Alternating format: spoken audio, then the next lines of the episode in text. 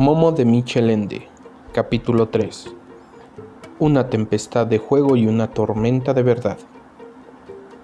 Se entiende que al escuchar, Momo no hacía ninguna diferencia entre adultos y niños, pero los niños tenían otra razón más para que les gustara tanto ir al viejo anfiteatro. Desde que Momo estaba allí, sabían jugar como nunca habían jugado. No les quedaba ni un solo momento para aburrirse y eso no debía ser a que Momo hiciera buenas sugerencias, no.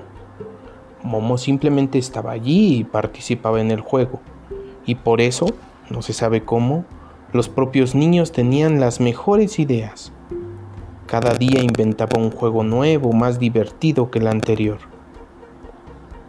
Una vez, era un día pesado y bochornoso, había unos 10 u 11 niños sentados en las gradas de piedra esperando a Momo, que se había ido a dar una vuelta, según solía hacer alguna vez. El cielo estaba encapotado, con unas nubes plomizas. Probablemente habría pronto una tormenta. Yo me voy a casa, dijo una niña que llevaba un hermanito pequeño. El rayo y el trueno me dan miedo. ¿Y en casa? Preguntó un niño que llevaba gafas. ¿Es que en casa no te dan miedo? Sí, dijo la niña. Entonces, igual te puedes quedar aquí, respondió el niño. La niña se encogió de hombros y asintió. Al cabo de un rato dijo, a lo mejor Momo ni siquiera viene. ¿Y qué? Se mezcló en la conversación un chico con aspecto un tanto descuidado.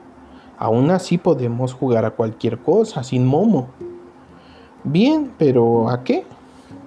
No lo sé, a cualquier cosa. Cualquier cosa no es nada, alguien tiene que tener una idea.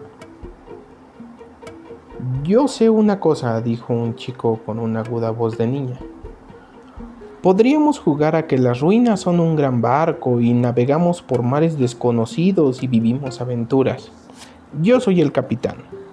Tú eres el primer oficial y tú eres un investigador, porque es un viaje de exploración, ¿sabes? Y los demás sois marineros. ¿Y nosotras las niñas qué somos? Vosotras sois marineras. Se trata de un barco del futuro. Eso era un buen plan. Intentaron jugar, pero no conseguían ponerse de acuerdo y el juego no funcionaba. Al rato todos volvían a estar sentados en las gradas y esperaban. Entonces llegó Momo. La espuma saltaba furiosa cuando la proa cortaba el agua. El buque oceanográfico Argo cabeceaba majestuosamente en el oleaje mientras avanzaba tranquilamente a toda máquina por el mar del Coral del Sur. Nadie recordaba que un barco se hubiese atrevido a navegar por estos mares peligrosos, llenos de bajíos, arrecifes de coral y monstruos marinos desconocidos. Había aquí sobre todo lo que llamaban el tifón eterno, un ciclón que nunca descansaba. Recorría incansable esos mares buscando víctimas como si fuera un ser vivo, incluso astuto. Su camino era imprescindible, y todo lo que caía en las garras de ese huracán no volvía a aparecer hasta que quedaba reducido a astillas. Bien es cierto que la nave expedicionaria Argo estaba muy bien preparada para un encuentro con el ciclón andarín.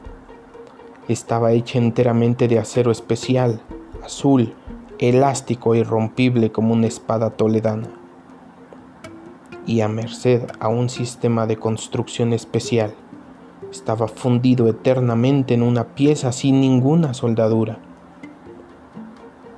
Aún así, es difícil que otro capitán y otra tripulación hubiera tenido el valor de exponerse a estos peligros. Pero el capitán Gordon tenía mucho valor. Desde el puente de mando miraba orgulloso a sus marineros y marineras, todos ellos grandes especialistas en sus respectivos campos.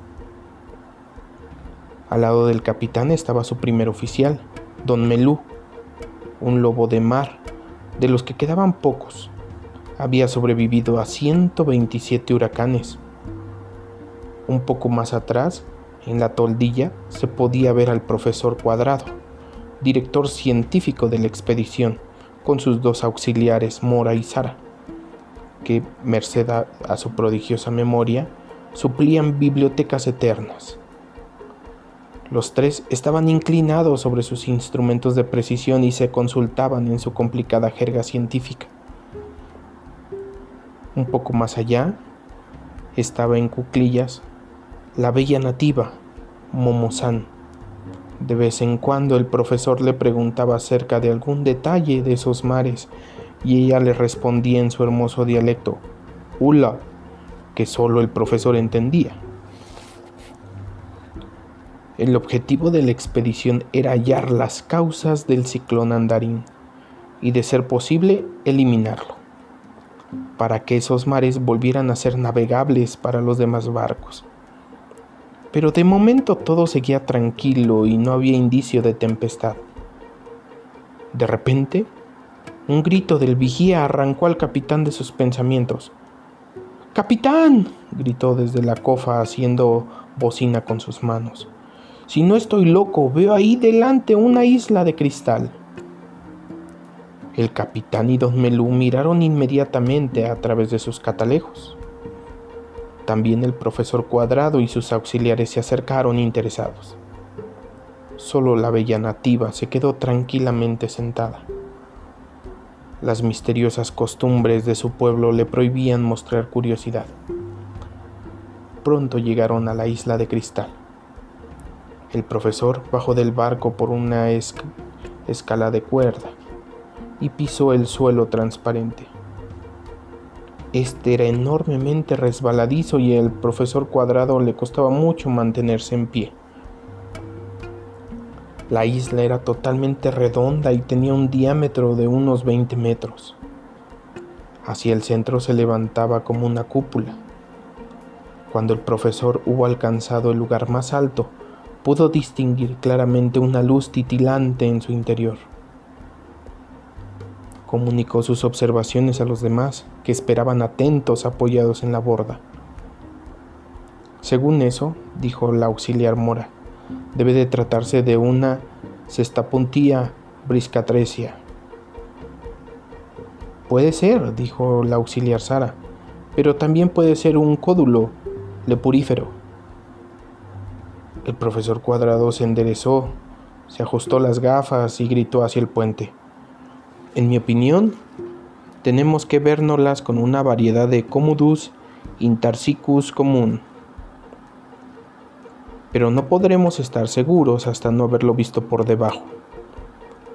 Al instante se echaron al agua tres de las marineras que eran, además, submarinistas de fama mundial y que mientras tanto ya se habían vestido con sus trajes de inmersión. Durante un rato no se vieron en la superficie del mar más que montones de burbujas, pero de repente sacó la cabeza del agua una de las niñas, de nombre Sandra, que gritó con voz entrecortada. Es una medusa gigante. Las otras dos submarinistas están atrapadas entre los tentáculos y no pueden soltarse. Tenemos que ayudarlas antes de que sea demasiado tarde. Dicho esto, volvió a sumergirse. Inmediatamente se lanzaron al agua 100 expertos, hombres rana, a las órdenes del capitán Blanco, conocido por el apodo del delfín. Bajo el agua, comenzó un combate increíble y el mar se cubrió de espuma. Pero ni siquiera esos valerosos marineros consiguieron librar a las dos chicas de los terribles tentáculos. La fuerza de la gigantesca medusa era demasiado grande. Hay en ese mar alguna cosa, dijo el profesor con la frente arrugada a sus dos auxiliares, que provoca el gigantismo en los seres vivos. Esto es sumamente interesante. Mientras tanto, el capitán Gordo y su primer oficial, don Melú, que habían estado conferenciando, habían tomado una decisión. ¡Atrás! gritó don Melú. Todo el mundo a bordo. Partiremos al monstruo en dos. Si no, no podremos librar a las dos marineras. El delfín y sus hombres volvieron a subir a bordo. El largo retrocedió un poco y se lanzó después con toda su potencia avante hacia la medusa gigante. La proa del buque era aguda, como una cuchilla de afeitar. Cortó a la medusa en dos mitades sin que a bordo se notara apenas un pequeño temblor.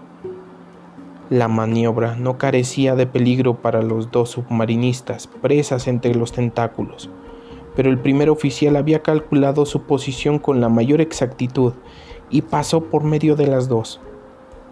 Al instante los tentáculos del monstruo perdieron toda su fuerza y las dos prisioneras pudieron liberarse de ello.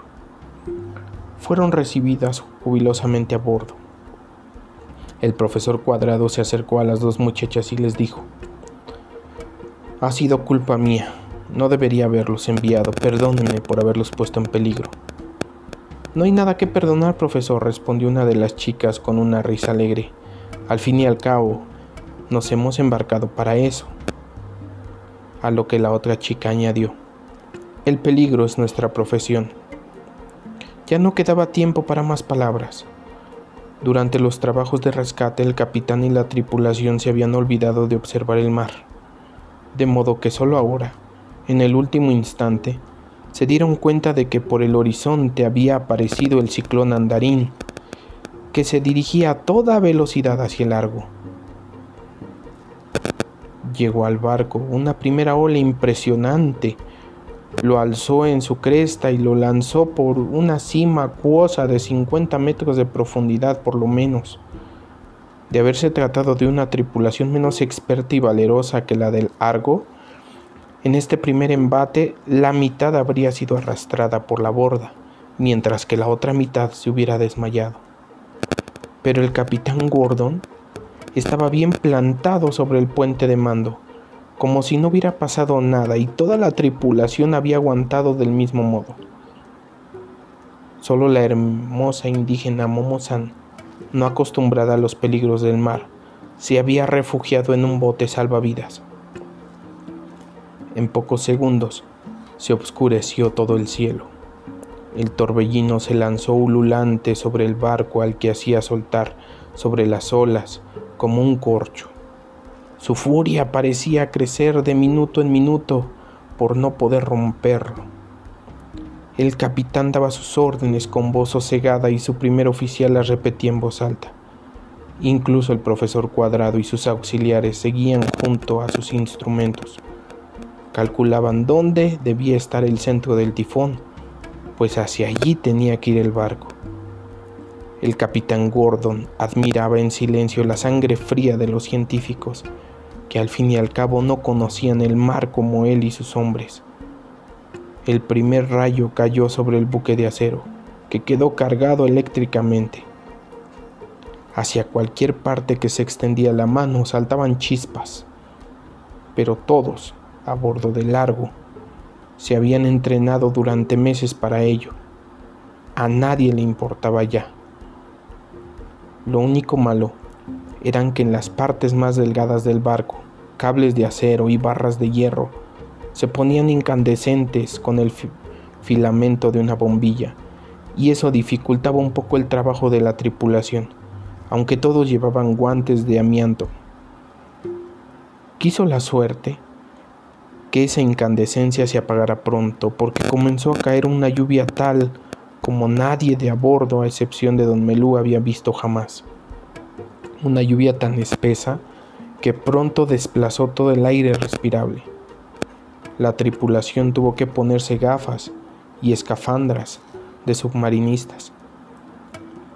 Un relámpago sucedía a otro, un trueno a otro, la, la tempestad ululaba se levantaban olas enormes y blanca espuma.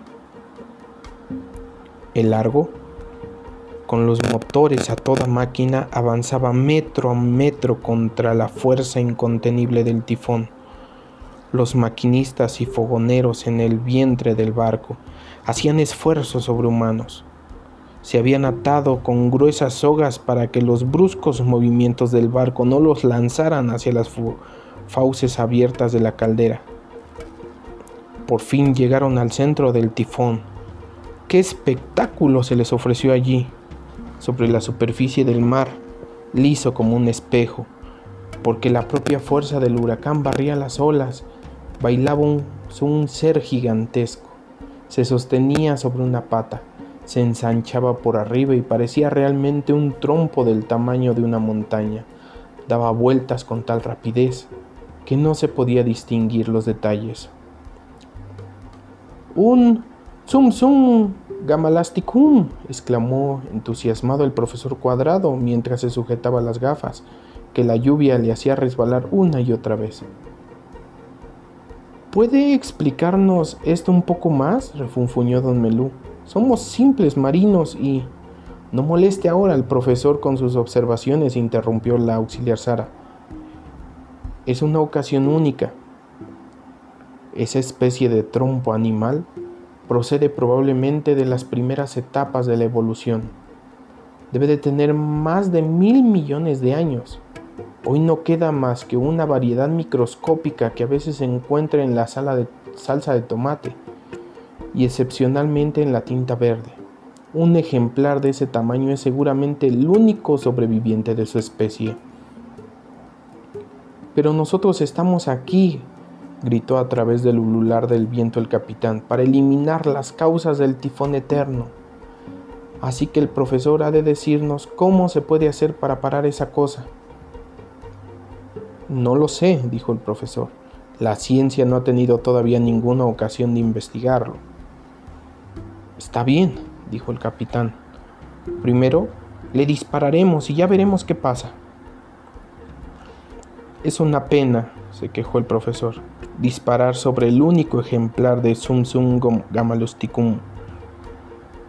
Pero el cañón, contra fricción, ya apuntaba al trompo gigantesco. ¡Fuego! ordenó el capitán. De la boca del cañón salió una llamarada azul de un kilómetro de longitud. No se oyó nada, porque como todo el mundo sabe, el cañón contra fricción dispara proteínas. El proyectil luminoso voló hacia el Zum Zum, pero cayó bajo el efecto del trompo. Se desvió, dio varias vueltas al monstruo y fue arrastrado hacia lo alto donde desapareció entre las negras nubes. Es inútil, gritó el capitán Gordon. Tenemos que acercarnos más. Es imposible acercarnos más, respondió don Melú. Las máquinas trabajan a toda potencia y lo único que lograremos es que la tempestad no nos empuje más lejos. ¿Tiene alguna idea, profesor? preguntó el capitán. Pero el profesor se encogió de hombros, al igual que sus auxiliares, que tampoco sabían qué aconsejar. Parecía que la expedición había fracasado. En ese momento, alguien tiró de la manga del profesor. Era la bella indígena. Malumba, dijo con gesto elegante. Malumba, oitzitu sono. Herbini samba insaltum lolobrindra. Kramuna we beni beni sadugo. ¿Babalú? preguntó sorprendido el profesor. Didi, maha, feinosi, intuje, doinen, malumba. La bella indígena insistió repetidamente y contestó: Dodoun, aufu, sulamat, bufada. Oí, oí, respondió el profesor mientras se acariciaba pensativamente el mentón. ¿Qué es lo que dice? quiso saber el primer oficial. Dice, explicó el profesor, que en su pueblo hay una canción antiquísima con la que se puede hacer dormir al ciclón andarín si es que alguien se atreve a cantarla. ¡Qué ridículo! refunfuñó don Melú, una nana para un tifón. ¿Qué opina usted, profesor? preguntó la Sara. ¿Es posible una cosa así? No hay que tener prejuicios, dijo el profesor. Muchas veces hay un fondo de verdad en las tradiciones de los indígenas. Quizá haya unas vibraciones sonoras determinadas que tienen alguna influencia sobre el Zum como el Asticún. No sabemos nada acerca de sus condiciones de vida. No puede perjudicarnos, decidió el capitán. Tenemos que probarlo. Dígale que cante. El profesor se dirigió a la bella indígena y dijo, Malumba, Didi, Oizafat, Juna Juna, Barafú. Momosana sintió y comenzó a entonar una cantinela muy peculiar que se componía de unas pocas notas que repetía cada vez. Eni, meni, ayubeni, guanata y susurateni. Se acompañaba con palmadas y saltaba al compás. La sencilla melodía y la letra eran fáciles de recordar. Poco a poco otros fueron haciéndole coro, de modo que pronto toda la tripulación cantaba, batía palmas y saltaba al compás siguiendo el ritmo. Era un espectáculo bastante sorprendente ver cantar y bailar como niños al viejo lobo del mar, don Melú y al profesor Cuadrado. Y sucedió lo que nadie había creído. El trompo gigantesco empezó a dar vueltas más y más lentamente. Se paró finalmente y comenzó a hundirse. Con el ruido de un trueno se cerraron las olas sobre él. La tempestad acabó de repente. El cielo se volvió transparente y azul y las olas del mar se calmaron. El largo se, mecía plácidamente sobre las tranquilas aguas, como si jamás hubiera existido una tormenta. Hombres, dijo el capitán Gordon mientras los miraba a la cara uno a uno, lo hemos conseguido. Nunca hablaba mucho, todos lo sabían. Por eso pesaba tanto más él que ahora añadiera, estoy orgulloso de vosotros. Creo, dijo la chica que llevaba a su hermanito, que ha llovido de verdad. Yo por lo menos estoy calada. Es verdad que mientras tanto habían descargado la tormenta, y sobre todo la niña con su hermanito se sorprendía de que había olvidado tener miedo del rayo y al trueno mientras había estado en el barco de acero. Siguieron hablando durante un rato sobre la aventura y se explicaban detalles, los unos a los otros, que cada uno había visto y vivido para sí. Entonces se separaron para ir a casa y secarse. Solo había uno que no estaba del todo satisfecho con el curso del juego, el niño de las gafas.